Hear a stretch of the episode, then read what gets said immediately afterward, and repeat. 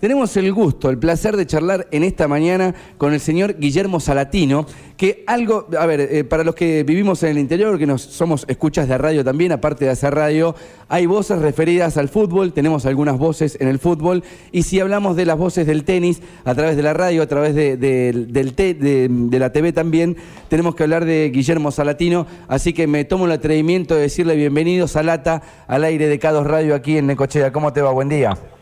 Hola, ¿qué tal? Un gusto saludarlos. ¿Qué tal? ¿Cómo están? ¿Me escuchan bien? Te escuchamos perfectamente y qué, placer escuchar esa voz, eh, Guillermo. Y bueno, te hemos convocado para hacer este pequeño repaso aquí en la radio que venimos haciendo. Estamos muy contentos de haber cumplido 25 años. Y cuando nos metimos con los hechos deportivos internacionales de estos últimos 25 años, por supuesto, no pudimos dejar fuera estos tres monstruos del tenis que aparecieron en esta etapa de la vida, ¿no? Qué, placer, eh, me imagino, para vos también haber estado, ser contemporáneo de esta historia del tenis.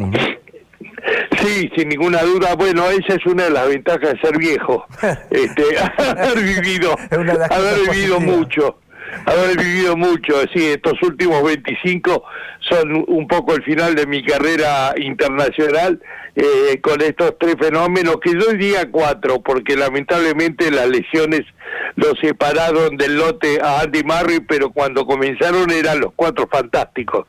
Eh, si se acuerdan, Andy Murray también estaba a la altura de Djokovic, Nadal y Federer, eh, inclusive ganó los Juegos Olímpicos, ganó tres torneos de Grand Slam y los tenía mal traer, era un gran jugador, pero bueno, las lesiones en la cadera los separaron, hicieron perder terreno y quedaron estos tres monstruos en estos últimos años que estuvieron dominando las últimas dos décadas prácticamente este, una etapa de, del tenis mundial. No digo la mejor, porque los que justamente somos viejos hemos tenido la suerte, yo por lo menos que tengo 77 años y jugué al tenis en la época de en la década del 60 con los grandes monstruos de Australia, que yo era jugador, los disfruté mucho como Manolo Santana, después vinieron la época de los 70 con Vila, Conor, Borg, que también fue fantástica,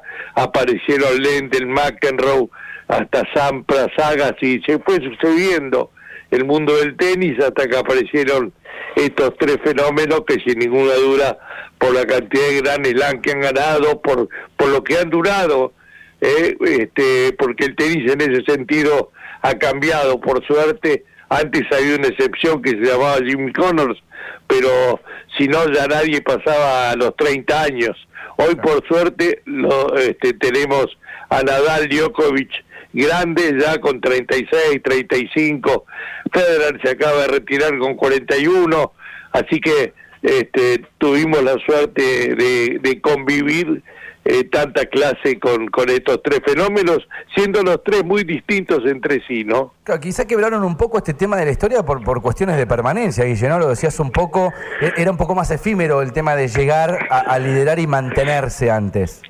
Sí, empezaban antes y terminaban antes, pero lo normal es que la vida de un tenista sean 13, 14 años. Esto es lo que el promedio y las estadísticas, que yo no creo mucho en las estadísticas, están hechas para ser cambiadas o, superadas. Eh, pero claro, todo ha ido evolucionando, la alimentación, la preparación física.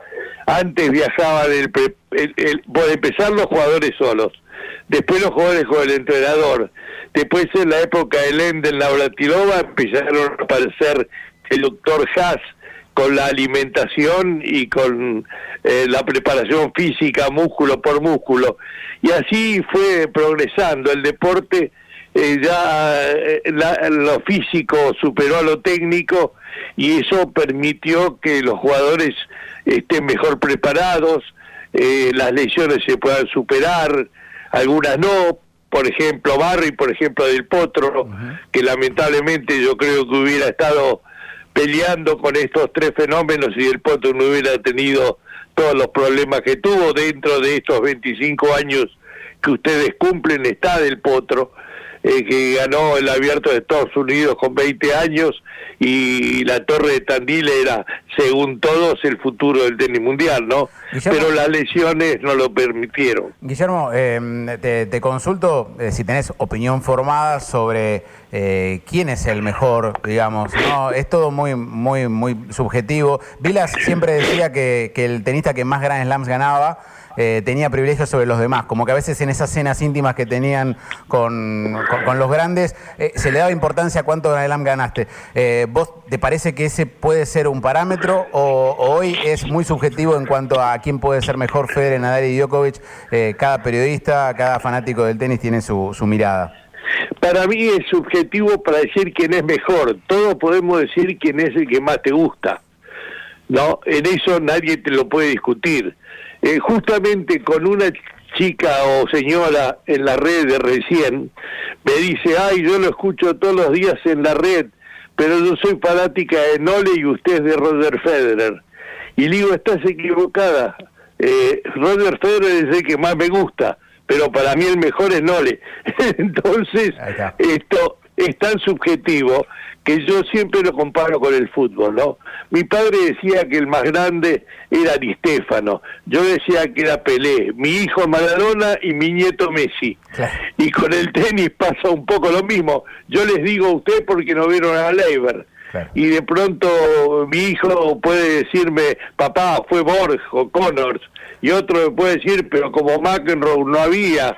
Y después te viene que el mejor saque y golea fue el de Sampras y hasta que aparece Federer, ¿y, qué vas a discutir? ¿A Nadal, que tiene 22 Grand Slam, o a Djokovic, que el que no va a superar porque es joven, va a ganar más seguramente que 22, porque no está lesionado además, y, y yo no creo que el más grande sea el que más Grand Slam eh, nadie puede discutir los 109 títulos de Connors, que van a ser insuperables. Eh, los 22 Grand Slam de Nadal son extraordinarios, lo, lo, pero pero no es mejor que ganar 20 o 21. Me parece que es lo mismo, ¿no? ¿Cómo, eh, cómo, recibiste esa despedida de, de, Federer, el llanto, la imagen que rompió el tenis, rompió todo el deporte, eh, agarradito de la mano con Nadal, los dos llorando? ¿Cómo, cómo te llegó eso? Si recordás alguna despedida así eh, en el universo tenístico, donde las figuras tan antagonistas dentro de la cancha estén de esa manera fuera. Eh, si te parece que eso rompió un poco las generaciones anteriores que mencionabas.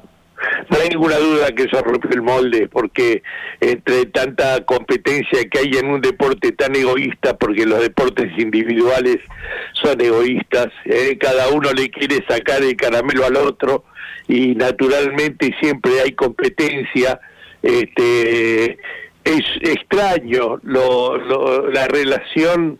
Eh, en ese sentido, este, creo que Federer ha marcado un hito en cuanto a, su manera de ser, a su comportamiento, que ha sido tan admirado y tan querido. Yo creo que debe ser de los deportistas, ya supera el tenis, ¿no? De los deportistas más queridos en la historia, más admirados. Yo creo que ha jugado de local en todo el mundo, Roger Federer. Este, he tenido la suerte en 45 años de viajar por todo el mundo, lo he vivido, lo he disfrutado y además lo he tratado y, es un tipo extraordinario, con una sencillez, una humildad que no es lógico. Normalmente estos son soberbios, tienen un ego grande como una casa. Y, y Federer, este, Nadal también, eh, te digo, yo he tenido, eh, tengo una relación con Nadal por una cuestión de idioma, lo conocí siendo muy chiquitito, le hice una entrevista a los 15 años que a él le extrañó y a partir de ahí tuvo muchas muestras de cariño para conmigo. Este, pero Djokovic ha tenido grandes actitudes también, este, fantásticas, que la gente no lo valora, porque adentro de la cancha tiene algunos lunares que, que han manchado un poco una personalidad que si vos le preguntás a los jugadores, te dicen que es el mejor de los tres, que es el que más hecho por lo demás. Eh, se, ha, se ha preocupado, por ejemplo, para que gane más plata, él se ha sacado dinero entre los mejores para que inclusive le creó al ATP una asociación en contra para darle más plata a los que están después de los 100 primeros. Esto no se comenta, se comenta que a veces tira la raqueta, a veces va al vestuario cuando va perdiendo, que son actitudes antideportivas, pero también ha hecho muchas cosas por por el resto de los tenistas que Federer y Nadal no hicieron. El, carisma le jugó un poco en este, contra a Djokovic, ¿no? Digo, nosotros lo charlamos mucho acá, que es como que no, no está reconocido como los sí lo están, por supuesto, Nadal y, Federer. No tiene carisma, sin ninguna duda, pero mira, yo tengo una anécdota que la comento siempre porque lo marca de cuerpo entero. Cuando nosotros jugamos en Belgrado la Copa Davis, él venía de ganar el abierto de Estados Unidos, ser número uno, perdió contra Del Potro en su casa y mi camerama me dice, ¿querés que te lo vaya a buscar a Djokovic? Y yo me le reí en la cara, le digo, sí, va a venir y todo y a los 10 minutos vino con Djokovic. Y el tipo vino con una sonrisa, ¿cómo no voy a estar para la Argentina? En español me lo dice. Y me dice, mira, yo hablo español, pero no quiero hablar español por televisión porque me da vergüenza. Yo estaba para Fox.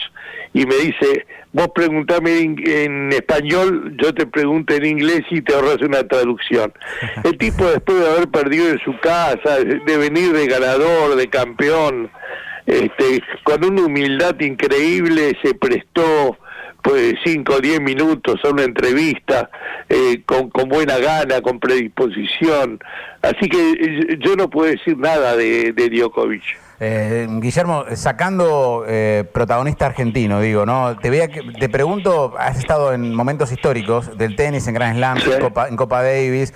Eh, si querés, podés suscribirte a estos 25 años, porque es nuestro juego, pero obviamente has estado mucho en otras finales y en otros momentos anteriormente. Pero sacando a un protagonista argentino que tiñe el momento, ¿qué partidos recordás haber estado en cancha y decís, este partido no puedo creer la historia de lo que estoy viendo y, que hoy atesores y que te pongas a decir, yo estuve ese día en la cancha y fue increíble lo que se vivió?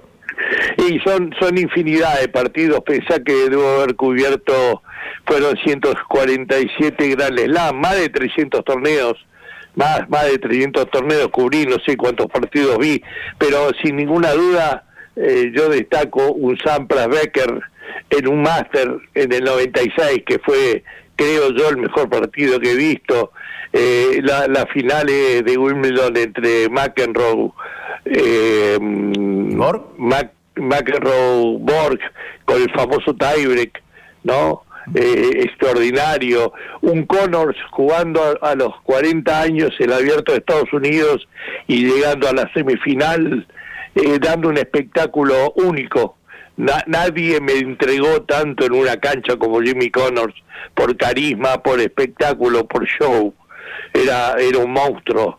¿no? Eh, he, visto un, un abierto de Estados Unidos con Navratilova, Chris Evans, la final y la semifinal de hombre de, McEnroe contra Connors y la otra Lendl contra Pat Cash que fue eh, una jornada extraordinaria. Fueron tres partidos para la historia, ¿no? Eh, no sé, cuando Gabriela ganó el abierto de Estados Unidos ganándole a Graf, fue maravilloso porque eh, jugó tan tan bien y, con, con 15 mil personas. Eh, fue, fue increíble, fue, fue bárbaro. En otro gran sábado, porque creo que estaba Sampras y Agassi también en las semifinales de masculinas. Sí, Sampras ganó su primer título ahí en el año 90, su primer gran slam. era un chico, era un chico. También otro, otro super sábado. Y por supuesto la, la, Copa Davis, ¿no? Que yo soy el único argentino que, que, que vivió todas las finales eh, argentino, eh, no periodista, todos, no, ningún otro argentino vio las cinco finales y yo creí que no, que me iba a retirar sin verlo campeón. Por eso en Zagreb en el 2016 viví una de las dos jornadas más felices de mi vida porque hasta ese momento era el título de Gabriela por la amistad que me une con ella. Pero eh, esto fue comparable, ¿no? Esa victoria en Zagreb yo me abracé, me acuerdo, entré a la cancha después del partido y me abracé a, la copa como como si fuera mía, pues pensé que no la íbamos a ganar nunca. ¿Y cumpliste la, la promesa de caminar toda la cancha? Y no tenía más remedio porque lo había hecho en el 2008 cuando perdimos con España en Mar de Plata, que la perdimos nosotros, que dije, este, no la ganamos hoy, no la ganamos nunca más. Si la ganamos, cruzo la cancha de rodillas. Y bueno, lo tuve que hacer y con un problema que nadie sabe, es que yo la semana anterior en el máster eh, me pisé los cordones de las zapatillas, me caí y me rompí las rodillas, tenía frutillas en las rodillas. Y, no, no. había que cumplir. Había que cumplir, porque la idea era... El dolor, Guillermo. La idea era cruzarla de largo y la hice de ancho porque no podía más. le decimos destruido. Le decimos al oyente que tranqui, que dejen el 96.3. Esto es Cados Radio, cumpliendo 25 años. Está al aire Guillermo Salatino. Hay gente que te sintoniza también aquí en Radio La Red, que, tiene su, frecuencia y su repetidora aquí en Necochea, Guillermo. Eh, la verdad que es un placer estar charlando con vos. Yo te voy a meter en un compromiso. Te invito a este juego porque capítulos más adelante vamos a tener los fenómenos deportivos nacionales de estos 25 años. Y te voy a pedir que armemos un podio, porque si te digo cuál es el mejor tenista de los últimos 25 años, te lo hago fácil. Te voy a pedir un podio. Sí. ¿Cuáles son los ¿Argentinos? Sí, argentinos. Eh, vos, del Potro en Albanián, seguro. Ok. Ah. Y, y, porque es de los últimos 25, o sea que no lo puedo poner a Vilas. Este, y después está ahí peleando, porque es injusto que Coria no haya ganado un Grand Slam, esa final que perdió con Gaudio, eh, hoy estaría, hubiera sido el único capaz de, de cortarle la, vida útil a Nadal. Nadal no hubiera ganado 22 Grand Slam si Coria hubiera seguido en actividad era el único que tenía las condiciones para ganarle por pillo, por, por físico, por, por tenis, por clase, por ganador, este, pero aquel partido lo, lo destruyó. Coria fue enorme, eh, Gaudio ganó un gran slam, no se lo puede descartar. Este, ¿Joarman por los eh, últimos años se puede meter ahí en la pelea? No, está muy lejos de ese nivel. ¿Te ayudo? No, está muy lejos de ese nivel. Ayudo, te ayudo, Salata, si pones una mujer y pones Paola Suárez como número uno del mundo en dobles y medallista olímpica. Eh, lo de Paola fue, fue muy meritorio, pero como la vara de Gabriela fue tan alta, eh, es, muy, es muy difícil este, equiparar, ¿no? Este, eh, o, evaluar. Además, vos fijate que el año que Paola logra ser ocho del mundo, llega a la semifinal de Roland Garros, fue el año en donde nosotros tuvimos tres semifinalistas de Roland Garros y una final argentina, con lo cual también quedó muy deslucido. Lo de lo de Paola Suárez. Claro que fue fue muy importante, fue una gran jugadora, sin ninguna duda de eso, ¿no? Bueno, te, hicimos pasear un poquito por, por, tu memoria, por tus vivencias. La verdad que en lo personal nos quedaríamos charlando y tirándote eh, puntas para que opines de muchas cosas, pero Bruno, eh, hasta acá... se tiene que ir con Gustavo López, chico, tiene que salir para Radio La Red, así que te, te, liberamos, Guille. Agradecerte una vez más de haber estado ya otra vez en el aire de K2. Hace unos años te disfrutábamos de Wimbledon charlando eh, y ahora en este, en este momento para nosotros cumpliendo 25 años un lujo tenerte al aire. Y yo estoy en una deuda, pues no conozco el coche, así que mirá qué barbaridad. Bueno, bueno, bueno. Esperamos por acá cuando quieras, Esperamos cuando, por favor. pero, pero apaguen los ventiladores, hay mucho viento. quédate tranquilo que lo ponemos del norte y se pone lindo. Se pone lindo.